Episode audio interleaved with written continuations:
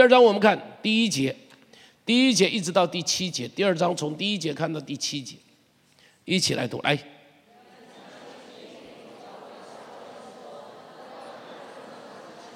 在七个金灯台中间行走的说：“我知道你的行为劳碌忍耐，也知道你不能容忍恶人。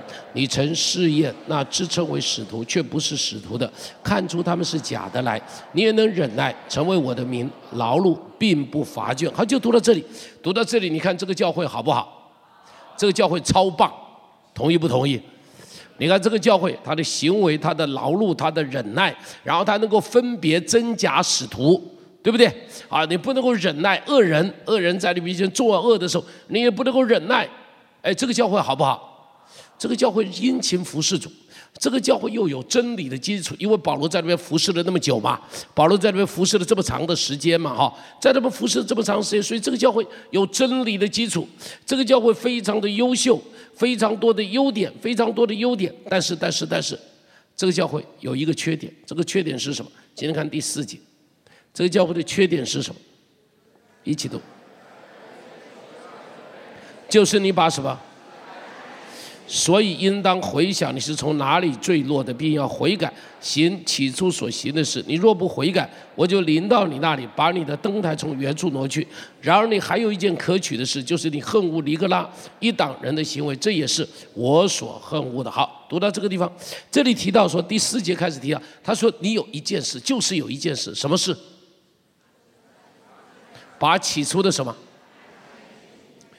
弟兄姐妹，这个起初的爱到底指的是什么？可能有两方面，一个是对人的爱，一个是对神的爱。好，应当两方面都有包含。那份起初的时候，那个爱是很单纯的。我们很多结过婚的，结过婚的举手；结过婚的举手，结过婚的举手。请你把手放下。你能不能回想起初谈恋爱的时候，那什么感觉？能不能回想起初谈恋爱的感觉是什么感觉？来告诉我嘛。拿着电话就不会停，会不会？会不会吧？一讲讲一个钟头、两个钟头，会不会？会不会？不觉得浪费钱，对不对？结了婚以后呢？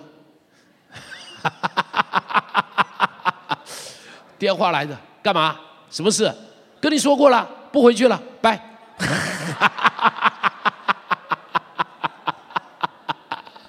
哦，这个是起初的爱跟没有起初的爱，跟后来的爱，这个这个差别很大，这个差别很大，你知道吧？这个差别很大。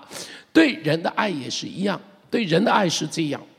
你可能原来开始的时候，你对人充满着爱，充满着热情，充满着关怀。但是我告诉你，当你不爱他的时候，事情就不一样。你说会不会？现在在我们有一个分堂。有一个姐妹就告诉我，他说：“牧师，张牧师啊，你不知道我们那个传道人呐，某某人讲道之闷呐，怎么会讲道讲的这么闷呐？”我就听他讲，然后我就说：“姐妹，他讲的不闷呐，讲的很好啊。”他说：“怎么会，张牧师啊？你这么会讲道的人，你当知道讲的很不好啦？”我说：“很好啊。”他说：“闷的要命呐。”我说：“姐妹啊，一点都不闷，是你的心闷呐。” 是你的心闷呐，你看到没有？心里头，心里头失去了那份爱的时候，听到都听不下去了，会不会？心里头失去那份爱的时候，敬拜都没有味道了，会不会？心里头，心里头失去那份爱的时候，一来到教会看到他，你就想回头走了。我怎么又看到他？怎么倒霉！我又看到他。你知道有一次一个人，不是有一次了，就有一个年轻人，以前在我们这里聚会，后来离开我们这里。有一天我看到他，我就问他说：“哎，说哎，某某人，你好久没有来聚会了，因为他哪里都没去聚会。我说你好久没有来聚会，回来聚会好不好？”他说：“不要，不要，不要。”他说：“因为某某人曾经在这里，而是另外一个人曾经在我们中间。”我说：“那个人现在又不在了，你就回来了嘛？”他说：“不要，他流过的地方狗屎的味道还有，你看。”哈哈哈哈哈哈你知道？这一份爱是很重要的。对人，你失去了那份爱的时候啊，你会发现你听也听不进，听看到他越看就越讨厌，一看他，你就越看他越讨厌，越看他。同样对上帝也是一样，失去那份起初的爱。你知道，当你爱上帝的时候，你会觉得敬拜好快乐，读经好快乐，祷告好快乐，聚会好快乐，服侍好快乐。你知道，那是有爱在里头，每一样都是快乐的，都是甜蜜的，都是甜蜜的。我记得那时候我跟师母啊还在做朋友的时候，我那个每天一封信，每天一封信。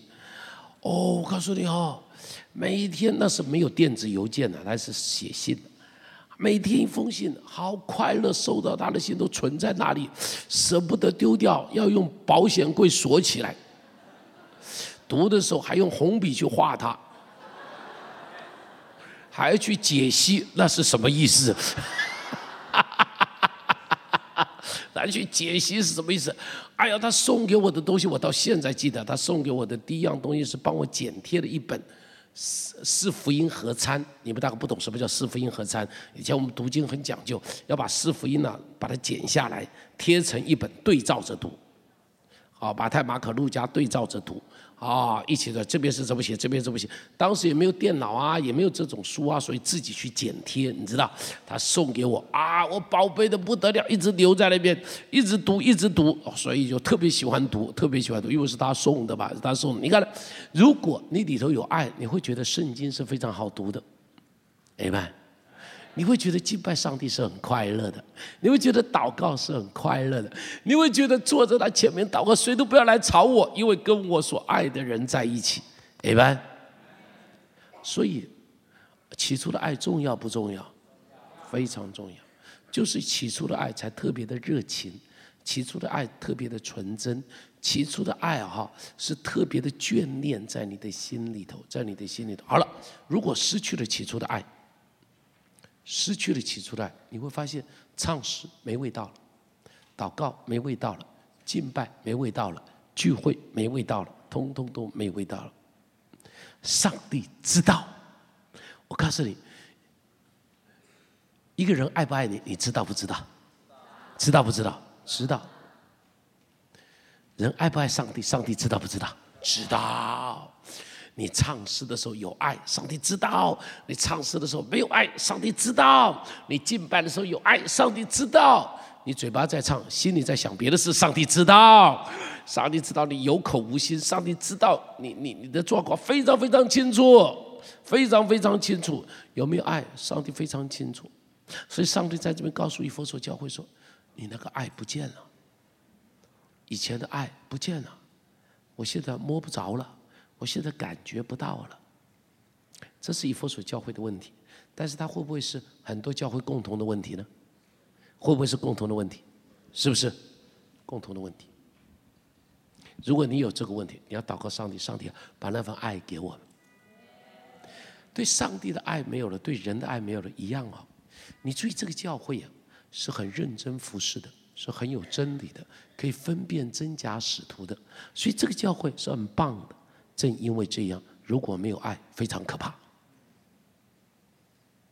他自己是要求自己非常严格的，如果没有爱，谁都不敢走在他边上。谁到了他边上，他的眼睛立刻审判你，会不会？会。如果这种人没有爱的时候，会非常的律法主义。这种人没有爱的时候，这种人没有爱的时候。你跟他在一起会非常非常的痛苦，所以上帝说要把那份爱重新找回来。弟兄姐妹，让我们一起把神的爱，呃，把那份爱重新找回来。哎们，我们不在律法里头服侍，不是在责任里头服侍，我们在爱里头服侍。除了责任，更要加上爱。你在爱里头，你就不觉得重担吗？是不是？爱里头，你看。带小孩，带自己的小孩，跟带别人的小孩不一样，你知道吧？带自己的小孩啊，哈，你永远不会觉得他太累，就是很累，你还是咬着牙都过了。带别人的小孩，就赶紧想推走，因为那是别人的小孩，啊，你想赶紧还给别人，因为那是别人的小孩。你看，有爱跟没有爱是不一样的。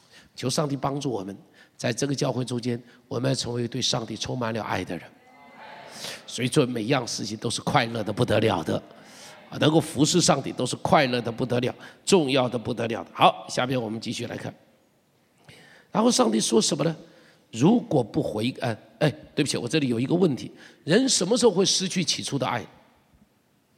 我这里提了几个，太忙，你会失去起初的爱；专注在施工上会失去起初的爱；专注在得失上会失去起初的爱；没有跟主有单独的关系会失去起初的爱；太自私会失去起初的爱。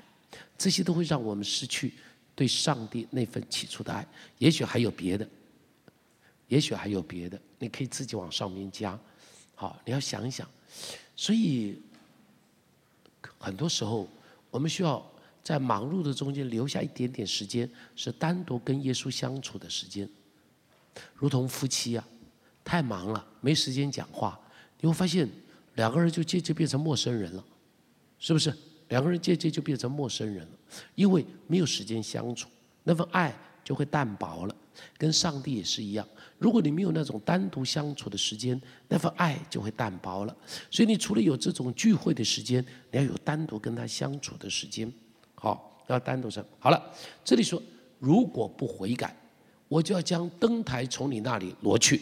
记不记得？以弗所说，如果不悔改，就将灯台从你那里挪去，什么意思？很简单啊，上帝的同在要离开了，灯台挪去，没有见证了，没有光了，灯台挪去，没有生命了，没有盼望了，死亡了，就是这个教会，这就是灯台挪去。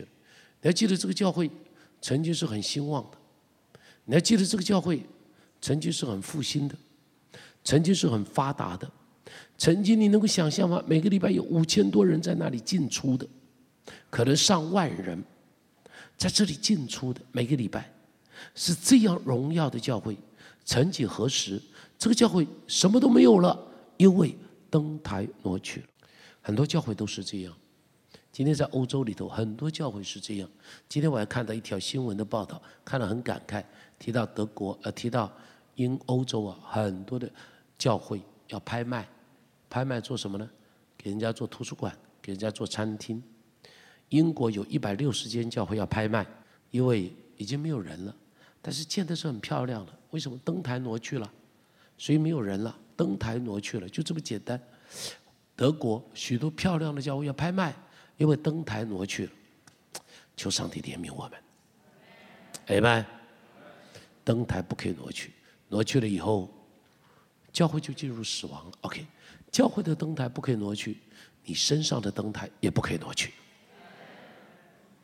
你现在有上帝的同在，非常好。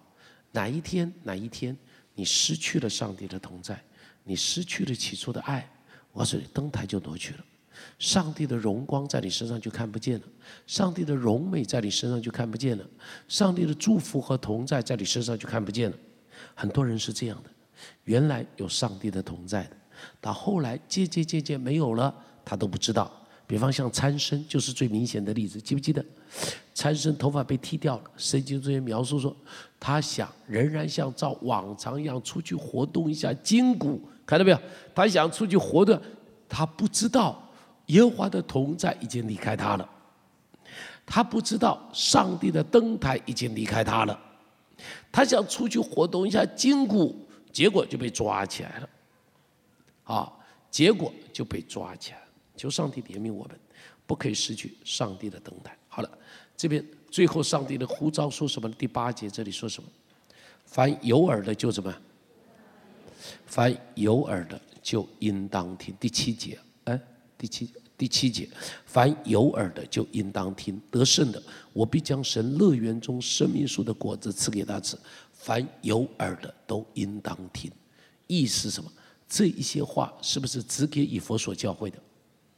是不是？不是。凡有耳的就应当听，代表这个话是给历代所有圣徒的话。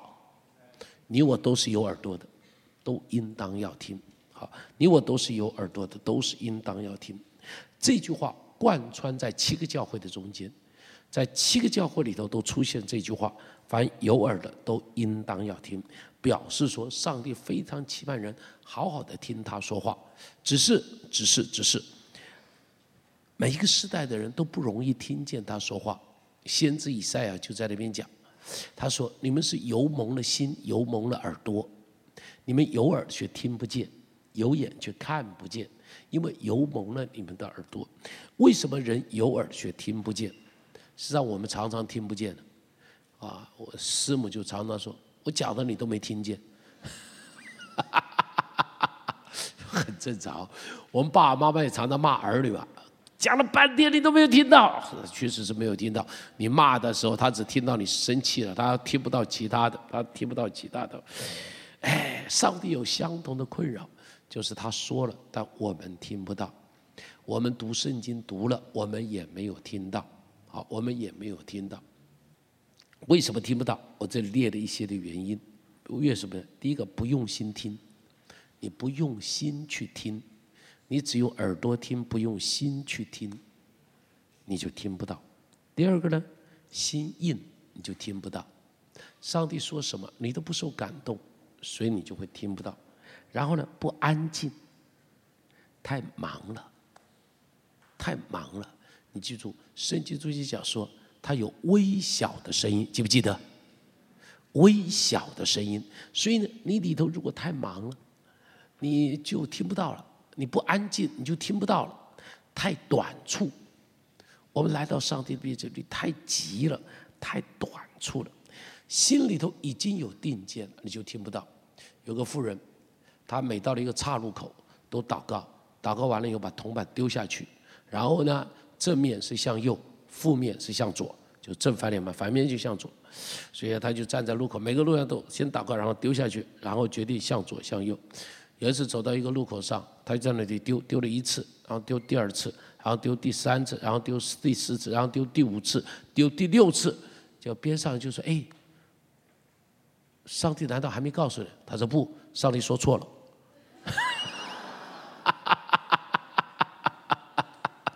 上帝说错了。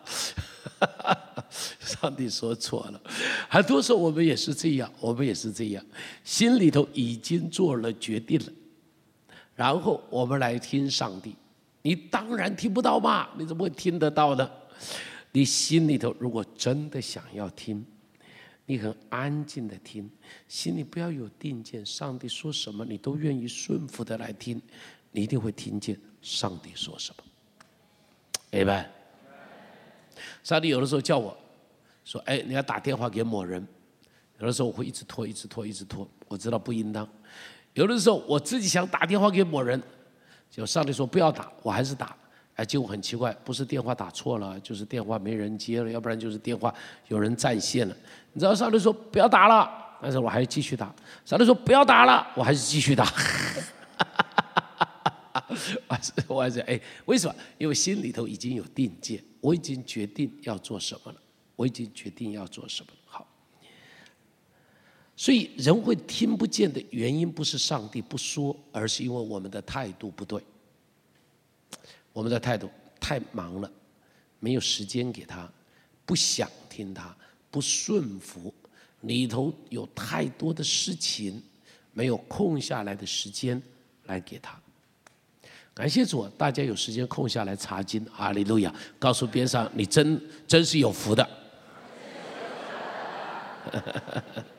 我们常常忙的哈，忙的哈，忙的像什么一样？你知道有一个故事很有意思，提到有几个英国人，他到伊索比亚那个地方东非那一带去旅行探险，就找了几个土著帮他们扛行李。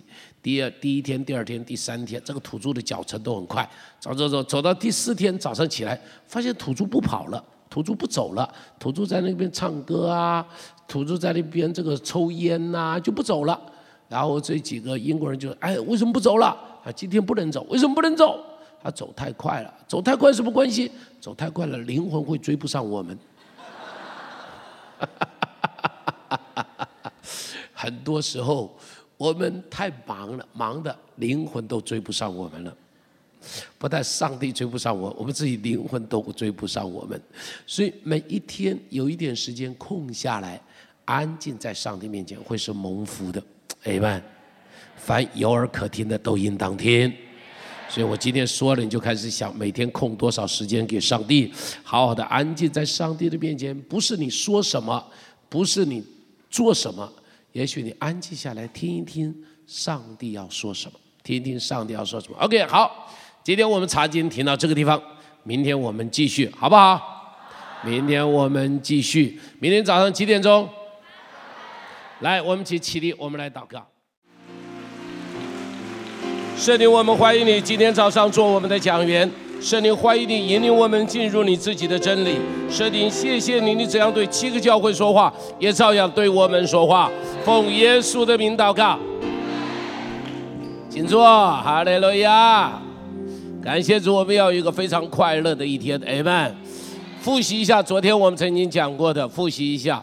我们说这七个教会是哪七个教会？会不会背？再讲一遍。来，第一个是什么？以佛所，然后呢？施美拿第三个，别加摩第四个，推雅推拿第五个，沙拉迪第六个，菲拉铁菲第七个。呀，Number One，Excellent，一百分，哈利路亚！大家都能够背得下来。我们说这一卷书，这一卷书启示录，有有有有呃，可以照着一个次序下来。前面第一个是什么？我们说几个七了哈，七个教会以后是什么？一本小书卷，从小书卷开始，七什么？七印接出了什么？七号，七号吹出了什么？七碗，七碗倒出了什么？七灾。OK，你都会背了哈，这些东西大概就可以把整个启示录的一些纲要哈，大概抓得住了。我们提到解释启示录的时候，一定要记住，不可以忽略它的历史性，就是不可以忽略。他原来写给七个教会的当时的那个背景，这是不可以忽略的，不可以忽略它的字面的含义，不可以忽略它的字面的含义，不可以忽略，不可以忽略，它是对历代教会共同说的信息。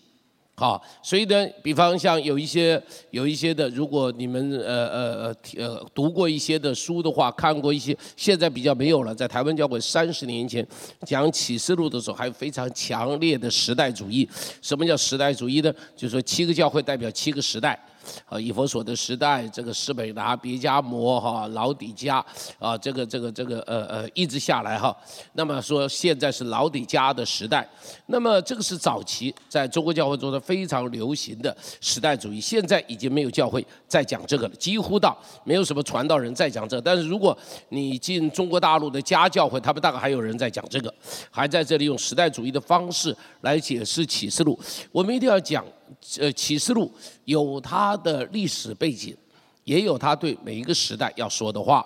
它不是哪一个教会代表哪一个时代，也重点不在于说我今天处在哪个教会的时代。因为你如果读了七个教会，你会发现七个教会的问题是历代教会共同的问题，懂我的意思吧？七个教会的呼召也是历代教会共同的呼召。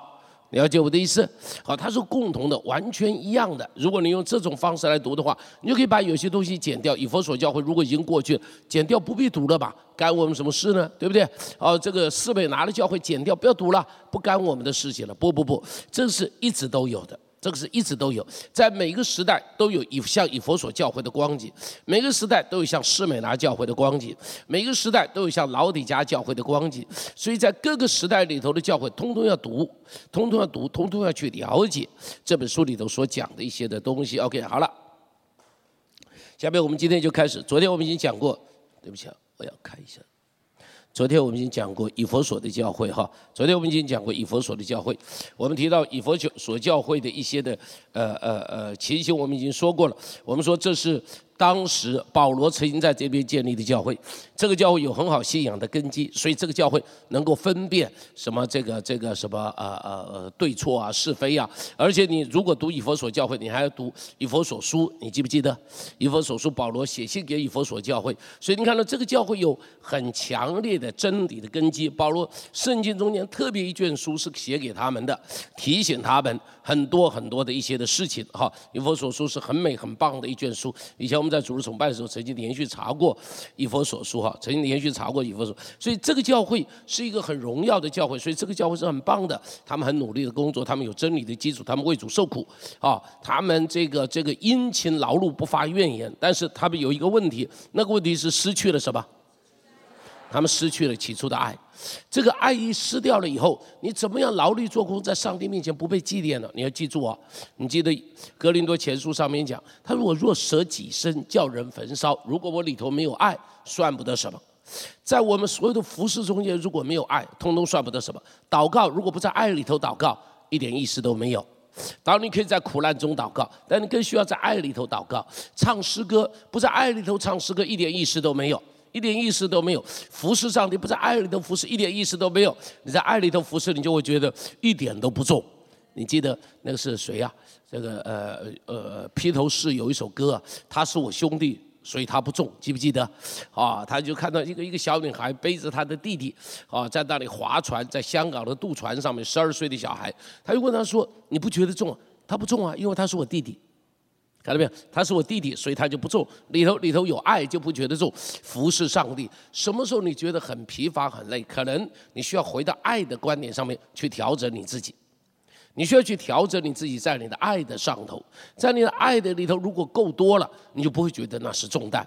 在爱的里头，你会觉得把命命都愿意摆上；在爱的里头，你会觉得什么东西都可以付出，什么东西都可以付出。所以这是很重要的哈。所以以弗所教会最大的问题就在于他们那份的爱失去了。那么。呃，这份的爱失去了哈，所以求上帝帮助我们。很多时候，过分的律法会失去了爱，过分的骄傲会失去了爱，过分的呃呃呃比较，你会失去了爱。你会觉得我做那么多，他做那么少，你就觉得那份骄傲、那份质疑、那份苦读都会产生，那里头就失去了爱。你一定要留意这个事情哈，在上帝面前。好，下边我们开始进入第二章的第八节，第二个教会。我们开始进入士美拿的教会，一样我们要读圣经啊，免得有一些人从来没读，你听我讲也就不知道是什么。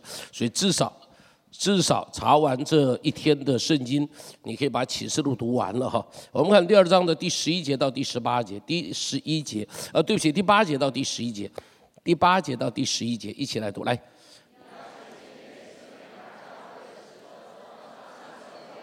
幕后的死过又活的，我知道你的患难，你的贫穷，你确实富足的，也知道那自称是犹太人所说的毁谤话，其实他们不是犹太人，乃是撒旦议会的人。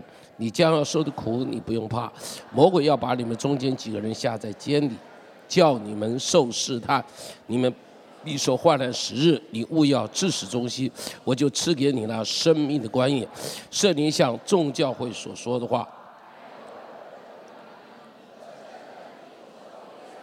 好，在这个地方写给施美拿的教会，施美拿的意思是什么？施美拿的意思就是莫药，一起说莫药。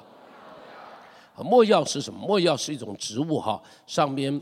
它会从它的树叶或者从树干分泌一些的树枝，这些的枝啊哈是很苦的，当枝都是苦的了哈，呃，然后把它提炼以后就变成墨药，提炼以后变成墨药哈。回头我们会多提到一点这些。那么这里提到说，上帝说，上帝说我知道。你注意，每个教会上帝的开头都是我知道，所以感谢主，上帝知道。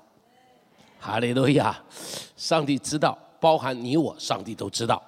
耶稣在那边说，他知道我们知道一个地步，他知道我们的名字，他知道我们的声音，他知道诗篇讲说我们在母腹中还没有出生，他就知道。哈利路亚！这份知道是非常的完全的，这份知道知道你你你外头的，知道你里头的，知道你所有的一切。这个地方提了，他知道施美拿的教会，知道施美拿的教会是一个什么样的教会呢？他说你是，你看，呃，对不起啊，我们刚刚。或者有点背不下来，刚读的。你说他这个教会是一个什么样的教会？第九节我们一起读。我知道你的什么？第一个我知道你的什么？你的患难。第二个我知道你的什么？贫穷。但是他说你确实怎么样？富足。然后呢，下边还说什么呢？我也知道你怎么样？也知道你们所受的什么毁谤，对不对？你看了这个教会里头，他面对的问题，第一个有患难，第二个有贫穷，第三个呢有毁谤。啊，然后不但有这个，他们中间还有人有什么呢？你看下面提到说，他提到说他们还有人有什么呢？今天看第十节，第十节，一起来读来。你将受的苦，你不用怕。魔鬼要把你们中间几个人怎么样下在监里，叫你们被试探，你们必受患难时日。你勿要自始忠心，我就赐给你什么生命了。他说我也知道，知道什么？你们中间有一些人会因着信仰的缘故会坐牢。我昨天已经跟你们提过，犹太这边里头，呃，启示录哈。呃，写给这七个教会很特别，这七个教会大概都是从犹太人的教会里头分出来的，犹太人的会堂里头是分出来的。所以启示录这卷书啊，哈，四百多节的经文里头有两百多节用到旧约，非常特别。这一卷书是用旧约用的最多的一卷书。换句话说，这一群信徒，这七个教会的人都是非常熟悉旧约的。了解问题是不是外邦人？外邦人没有那么熟悉旧约，但这七个教会啊，一定非常非常熟悉旧约，所以他用了两百多节的经文，什么耶利米书啦、以赛亚书啦，哈，啊，这个这个这个什么但以理书了，哈，这个撒加利亚书了，他用了两百多节的经文，全部都是旧约的，都是旧约的。所以这个教会哈，他们是从这个沙呃斯美拉这个教会，也是从犹太人的会堂里头被赶出来，所以这是他们当时面对的很大的一个痛苦，有被。被赶出来就等于被抹黑了嘛，懂不懂我的意思？就说你是坏人嘛，犹太的社群就整个拒绝你嘛，啊，整个拒绝你嘛，觉得你是什么呃背叛祖宗啦，觉得你是异端呢，觉得你该下地狱啦。觉得你是不能够得救了，觉得你是非犹太人了，等等等等，所以这些标签让他们是非常非常痛苦的，好，非常非常，再加上因着这个样子，他们罗马人就逼迫他们，他们就需要开始有这个这个这个罗马皇帝崇拜的等等的问题啊，等等的问题，所以他说我知道你们受的这些的苦，感谢主，弟兄姐妹，如果你受苦，上帝通通知道，上帝知道，如果你为主受苦，上帝知道。如果你因罪受苦，上帝只能摇摇头，孩子啊，我也知道我很难过，但是赶紧悔改。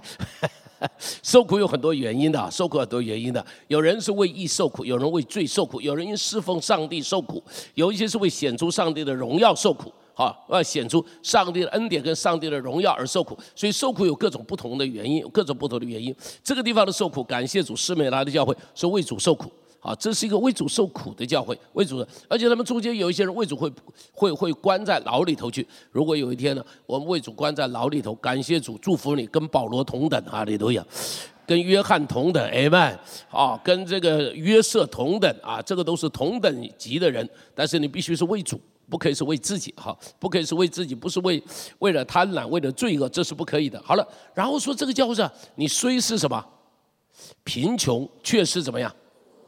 好不好？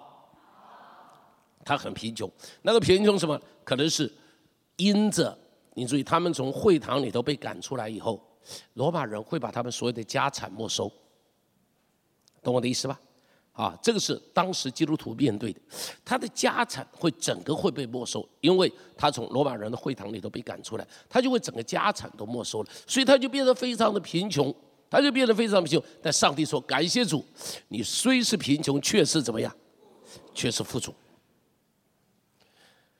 哦，这跟老底家的教会正好从一个对比。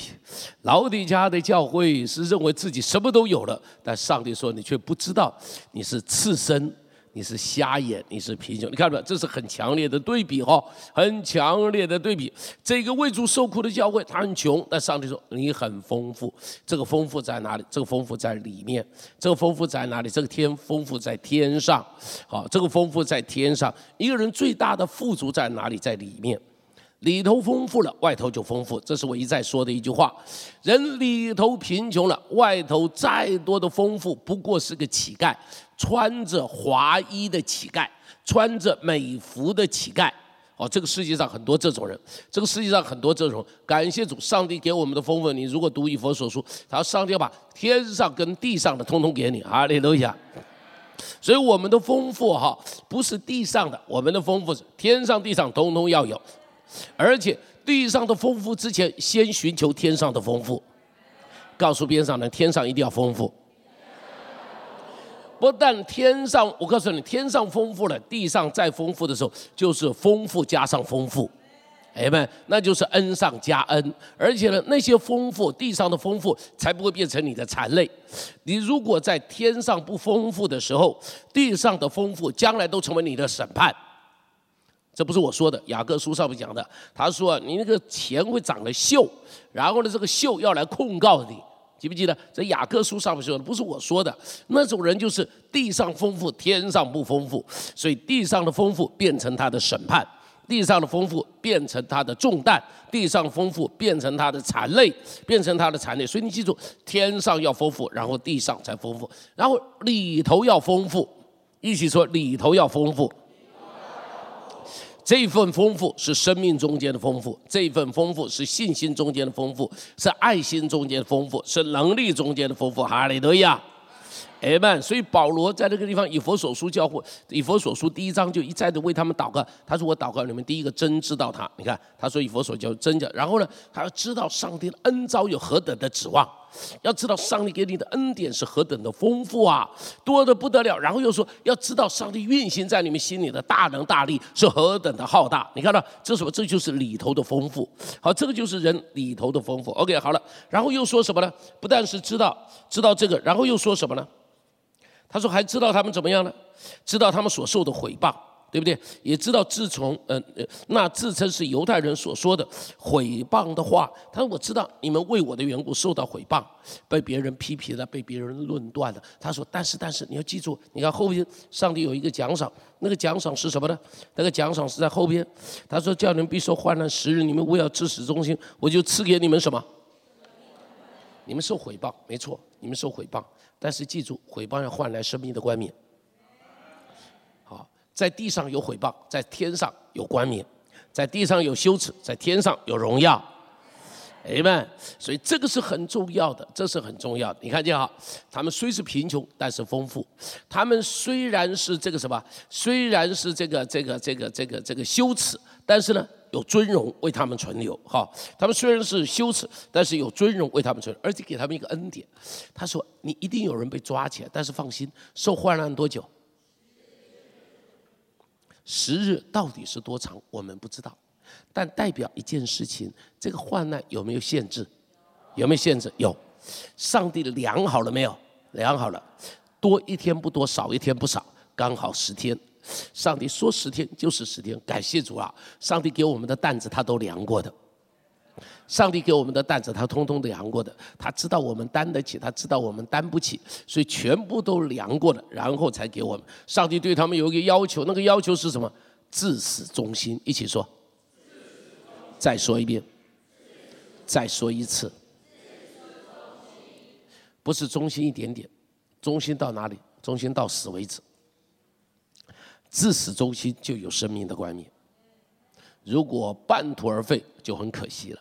所以我们中国人有句话说：“看人要看后半生呢。”他说什么？他说哈，他说这个呃呃呃呃呃这个什么，呃歌妓啊晚景从良，半生烟花不论，征服白头失守，呃一生清苦俱非。听得懂这句话吧？听得懂哈？这句话他说一个一个娼妓，如果到了老年的时候从良了。半生前半生的烟花一生的花花绿绿，通通不管了，因为他后半生这个是好的。但是如果一个人一个人前半生很好，结果到了老年的时候，老年的时候失手失节了，好，于是呢一生的清苦，前半生所有的清苦，通通都没有了。啊，通通都没有了。OK，人在上帝面前的忠心也是一样。你不单是前面要忠心，到老了还要忠心，一直要忠心到底。好，一直要忠诚到底，这是非常非常重要的。OK，好，下面我们再看第十二节开始。啊，我时间的缘故不能够讲到受苦的态度啊，什么这些我都不讲了，你自己去看了。好，你自己去看。好，这里提到说，呃，但是十一节是要说，他说得胜的必不受第二次的死。什么叫做第二次的死呢？我昨天已经讲过，第二次的死，你读到后头，你就会发现第二次的死是指的硫磺火湖。一起说，再说一遍，魏族死过一次，就不用死第二次。哈利路亚，每个人都有一死。我们说有死，有重于泰山，有轻于鸿毛，哦，这个这个这个这个这个谁说的？呃，文天祥说的。他说：“这人生之苦，谁无死？留取丹心就怎么样？照汗青哈，留取丹心就照汗青。所以人的死，每个人都会死。如果能够为主死，哈利路亚，你都不敢阿门。我告诉你哈，有的时候为主死，比为主活容易。你同意不同意啊？喂猪死吧，牙咬咬啊，开枪吧，耶稣我来了就好了吧。但是啊，为主活，每一天呐，要面对压力，要面对选择，要面对那个那个什么人情，要面对这些东西，有的时候不好过，你会不会承认啊？你会不会承认不好过啊？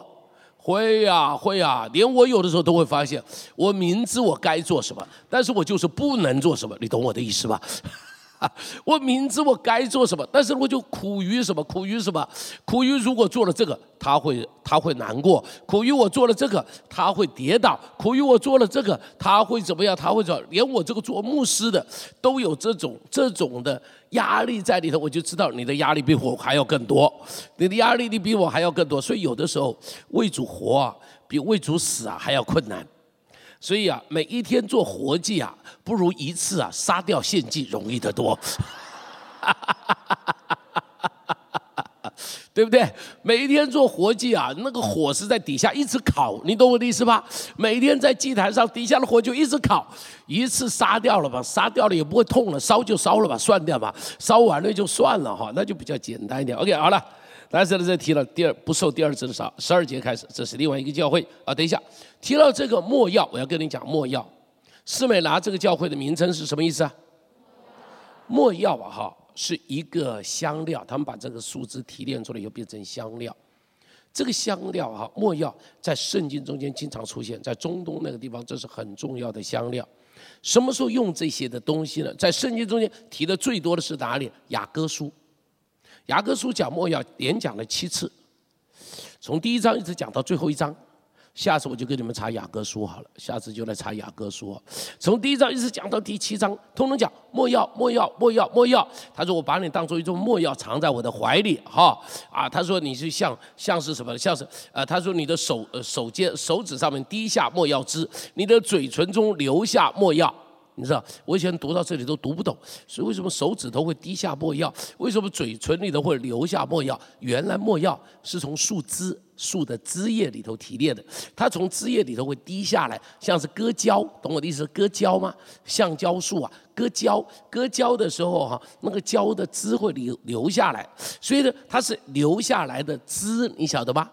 留下来的汁提炼成为墨药，所以才会说说从嘴巴这里留下墨药，从指尖滴下墨药。你去读雅各书哈，他从指尖滴下墨药，原因都在这个地方。以前我读到这里糊里糊涂，后来去查过了以后才发现，哦，原来是这个样子，难怪他说滴下，原来难怪他说留下来。OK，墨药什么时候用？雅各书上用在哪里？用在爱情的里头，彼此谈恋爱，彼此谈恋爱的时候就用墨药。那个墨药是一个装饰，那个墨药是一个化妆，那个墨药是一个一个一个一个一个一个用来用来呃呃呃增加女子美丽的。好，第二个墨药什么时候用呢？墨药在人死的时候，你记得那个约瑟亚利马泰的约瑟带着墨药和沉香要来高耶稣，记不记得？把耶稣的尸体要用墨药和沉香把它全部包扎起来，有点像对不起啊，有点像做木乃伊呀，啊，就把它包扎起来这样子。所以你这里什么时候有墨药呢？告诉你，充满着爱情的时候，我们里头就有墨药；对上帝充满了爱的时候，我们里头就有墨药。明白？好，第二个什么时候有墨药呢？为主殉道的时候就有墨药，为主受苦的时候就有墨药。所以莫要在什么时候出现？为主受苦的时候就会有莫要出现。为主。爱主的时候，就会有莫要出现。好，下面我们再看十二节到十六节，十二节一直到第十六节，十二节一直到第十六节。哈，我们一起来读十二节到十六节，呀，一起来读。来，你要写信给别家摩教会的使者，说。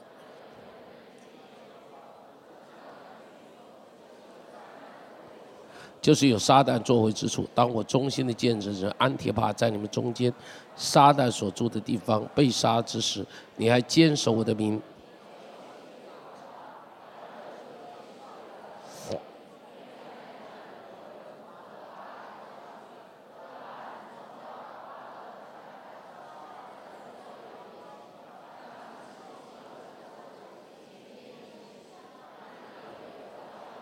服从了尼格拉一党人的教训，所以你们当悔改。若不悔改，我就必快临到你那里，用我口中的剑攻击他们。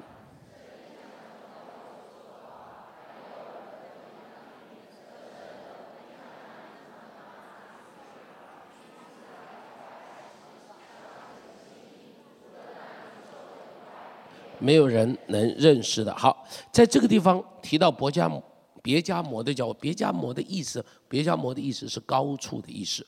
这个城建在很高的地方，实际上不止建，这个城市实上分成三段，一个最高的地方，然后呢中间有一个，中间有一个，然后呢在它侧边又有一个，所以它是三座城。不过这城已经毁掉了哈，因为这种城都是都当时建造只是为了防御的目的，所以建在建造在高处。好，因为防守比较容易，所以就把城建造在。所以你记不记得耶稣说城造在高处是不能够隐藏的？记不记得？啊，我我们在中国很难了解什么叫城造在高处，特别台湾城造城为什么要造在高处？啊，你到那边你就会知道哦，古代的时候要防御嘛，所以城就必须要建造在建造在高处，好才容易防御。为什么在高处就不能够隐藏呢？因为巴士蒂那个地方的山都没树的。所以你建在高山上，看得清清楚楚，那是无法隐藏的，那是无法隐藏。好，别加摩这个城也是建造在高处，然后它有中间的城与下边的城。啊，这个这个不是重点，这个不是重点。这个城市，这个城为什么说它是有撒旦座位之处呢？为什么说撒？因为这个城是一个拜偶像的中心，它是当地的亚细亚省的首府，就是。土耳其西南部这个省的首府就是别加摩，别加摩曾经是当时的一个亚他勒王朝的首府。当时在那边有个小王朝啊，叫做亚他勒王朝。这个，呃呃呃，就是佛吕加这一带的地方。你如果在圣经提到启示录，呃不录，呃对不起，使徒行传里头提到佛吕加那一带哈，就是指的这个地方，就指这个地方。那么这个地方它是一个拜偶像的中心，它有最大的拜宙斯的庙。你知道宙斯，希腊神话宙斯啊。全世界最大的祭坛就在那个地方，它有雅典娜的神庙啊，等等等等，所以各样的神庙在那里，也是拜这个皇帝的一个中心在那里。所以这个地方被称作是什么？这个地方被称作是有撒旦作为之处，是一个拜偶像的中心，是一个撒旦作为之处。在这个地方就出了一个故事，这个故事是吧？就是有一个人为主殉道，这个人叫什么名字？再说一遍，再说一次。安提帕是什么？是亚细亚地方第一个为主殉道的人，第一个历史中间的哈。当然，这个在耶路撒冷已经有为主殉道的那个尸体法已经为主殉道了哈。那么这个地方是亚细亚这一带，就是土耳其这一带哈。亚细亚省第一个为主殉道的就叫做安提帕。昨天我已经说过，这个名字的意思是什么？像爸爸的人。这个名字的意思是像爸爸的人。很可能有两种可能，一个就是他生出来就是有点像爸爸啊，所以呢叫他像爸爸的人。但是呢，我觉得有一个更大的一个可能性啊，恐怕就是他在教会里头一直服侍，一直服侍，一直服侍，服侍的像一个属灵的爸爸，像一个属灵的爸爸。那么这一个人在教会中间坚守真道，他就被主为主殉道，他死得很惨，是用一个烤鸭一样把他烤死。放在一个铜的锅里头啊，外面一直烧火，然后人就放进去，一直烧，一直烧，一直烧，一直烧啊，到最后就是这样，很凄惨的，那真的是很凄惨，这样子为主殉道。那么这个教会哈，别加摩的教会哈，事实上这个教会还不错，这个教会在哪里呢？你看第十三节说，他说当我的见证人为主殉道的时候，你还怎么样？坚守我的名，然后怎么样？没有怎么样，没有弃绝我的道。换句话说，这个教会还算是很勇敢的教会，是不是？这个教会很勇敢的教会。他说：“但是，但是，但是，他说你这个教会里头有问题，我要责备你。”第十四节，第十四节，第十四节，十五节，十四节，十五节，十四十五，我们一起读来。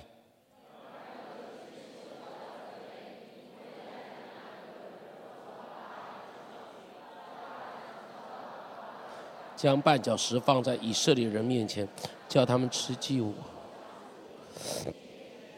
你那里也照样有人服从了尼格拉一党人的教训。好，好，就读到这里。这里出现了两个人的名字。他说这个教会有一个问题，那问题是什么？这个教会是第一个服从了谁的教训呢？巴兰的教训。第二个服从了谁的教训呢？尼格拉一党。巴兰的教训是什么？弟兄姐妹，巴兰的教训要回到旧约，所以我一直讲说，启示录用了很多旧约的东西，所以显然这群人熟悉旧约的旧约的记载哈。巴兰的故事是当以色列人出埃及的时候，巴兰引诱以色列人拜偶像，用淫乱勾引以色列人去拜偶像。去拜神子啊，去拜神明哈，去拜神明，所以你会发现这是很糟糕的事情，是非常非常糟糕的事情。用用呃呃呃呃呃呃呃这个什么呃让让这个基督教里头呃当时的教会也受了相同的这一个影响，相同的这个影响，那个影响是什么呢？可以去行淫嘛？行淫以后，上帝仍然拯救你嘛？啊，没有任何问题吧？很可能是这个，很可能是这一个教训，就是淫乱的问题在教会的中间。如果巴兰的教训的话，大概就是淫乱的问题在教会的中间成为他们的一个困扰，他们不去处理这种淫乱的事。弟兄姐妹，这种问题今天有没有？告诉我有没有？今天台湾的社会有没有这种问题？有。当然，罗马当时他们的社会恐怕比台湾的社会更严重，这是非常可能的，非常可能的。但是呢，几乎历代都有这个问题。那么今天的话，在这种台湾社会啦、欧美的社会啊，这种问题渐渐的变得越来越严重，越来越严重，越来越严重。所以教会在面对这个问题的时候，要不要站得住？要不要？要。教会面对这个问题，一定要站得住。所以你看，我们在教会里头，我们推动等候真爱，这不只是学生哦，所有的社亲都应当要参加。为什么？结婚之前，记住守住自己的身体，要用要用圣洁守住自己的身体，很容易被引诱的啦。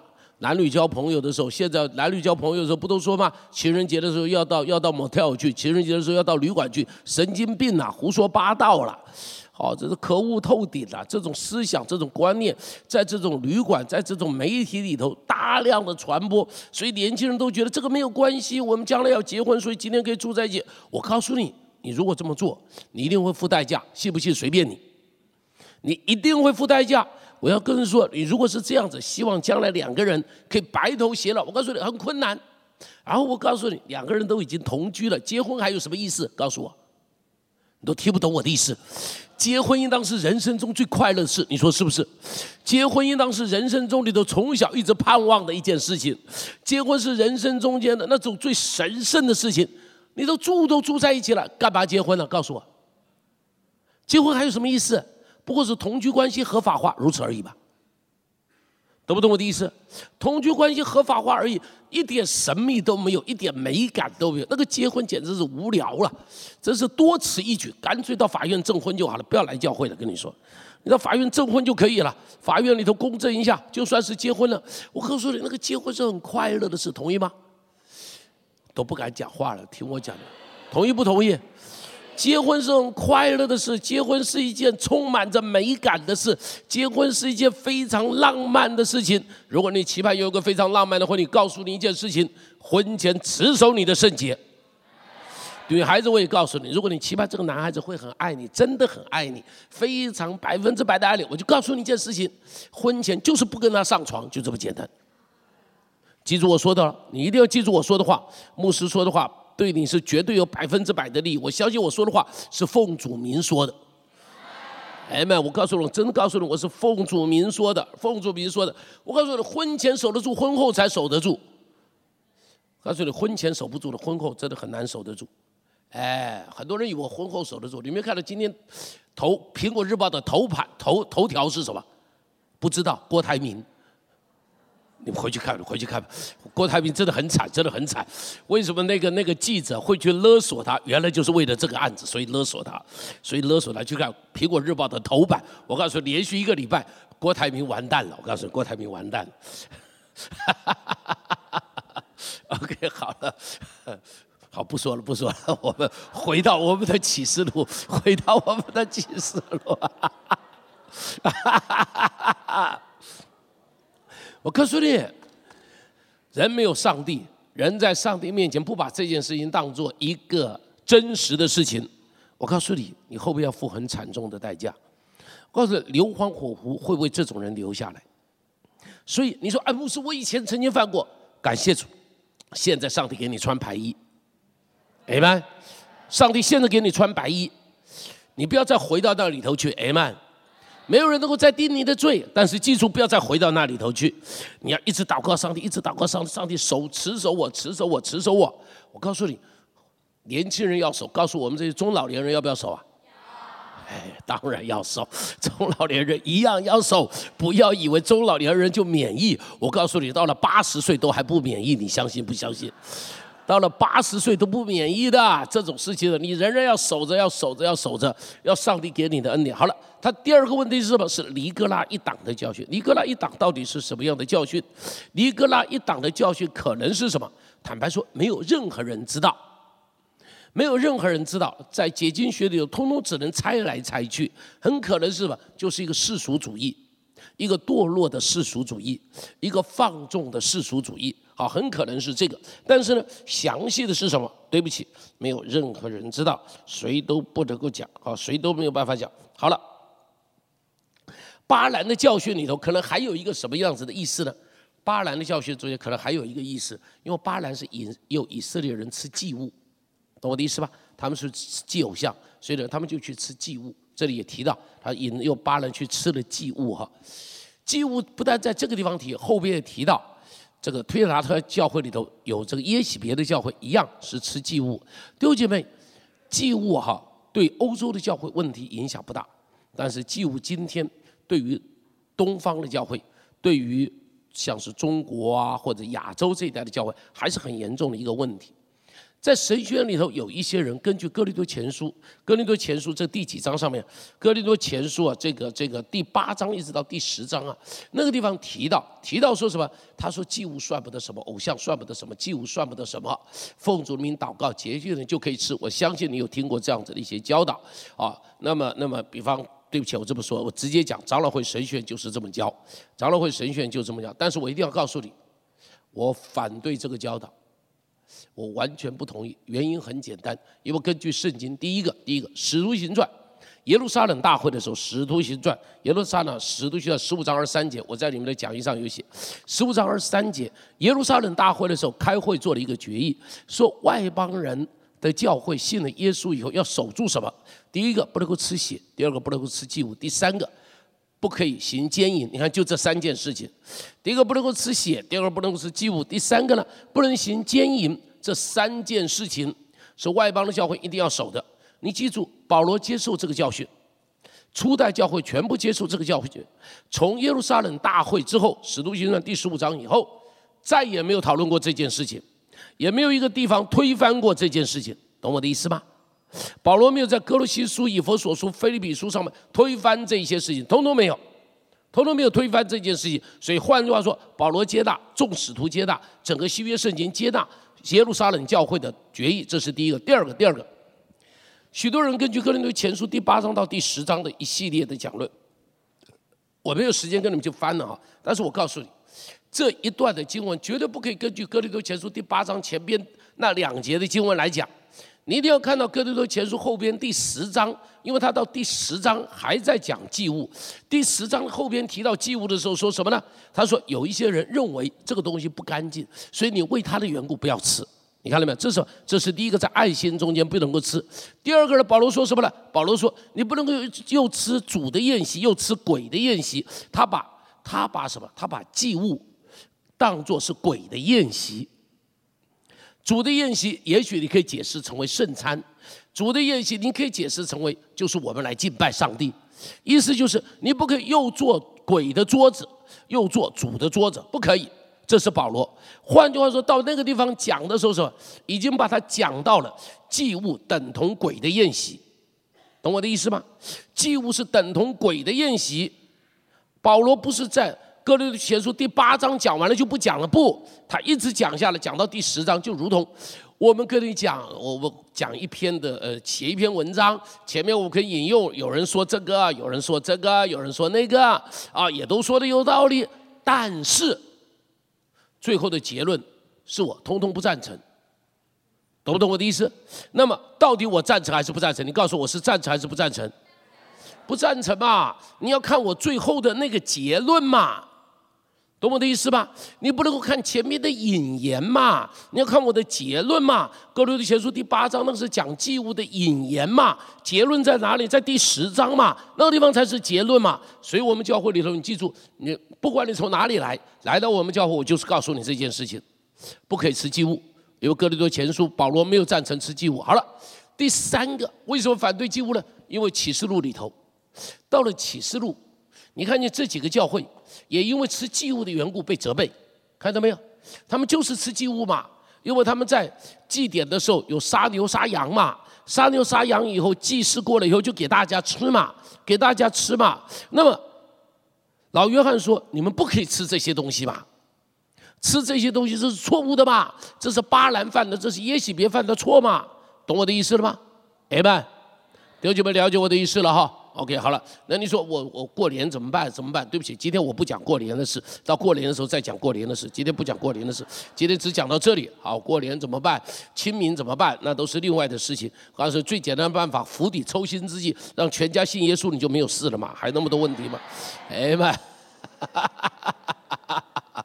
很多人说不可能啦，我家人不可能信耶稣了。人家以前也不是说你不可能信耶稣吗？你都可能了，所以他也可能。哎，不，好了，下面这是别家摩的教会啊，这是别家摩的教会。他说得胜的，得胜的，我必将什么呢？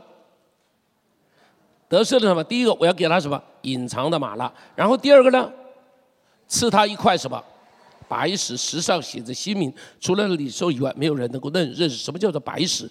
当时他们用黑法院里头审判的时候，用黑白两块石头，给你一块白石代表无罪，给你是黑的石头代表有罪。所以，给你白石代表什么？代表你无罪，代表你的无罪的审判。因为西罗马人会审判这群人有罪。上帝说不，我给你白石，你无罪。懂我的意思吧？好，社会说你有罪。当时啊，基督教是很可怜的。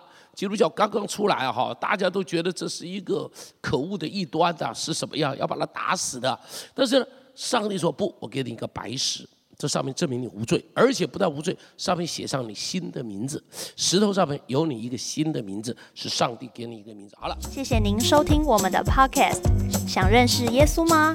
或是想更多了解教会？欢迎您上网搜寻新店行道会，或输入 topchurch.net，您将会获得所有关于我们的最新资讯。期待再次与您相遇。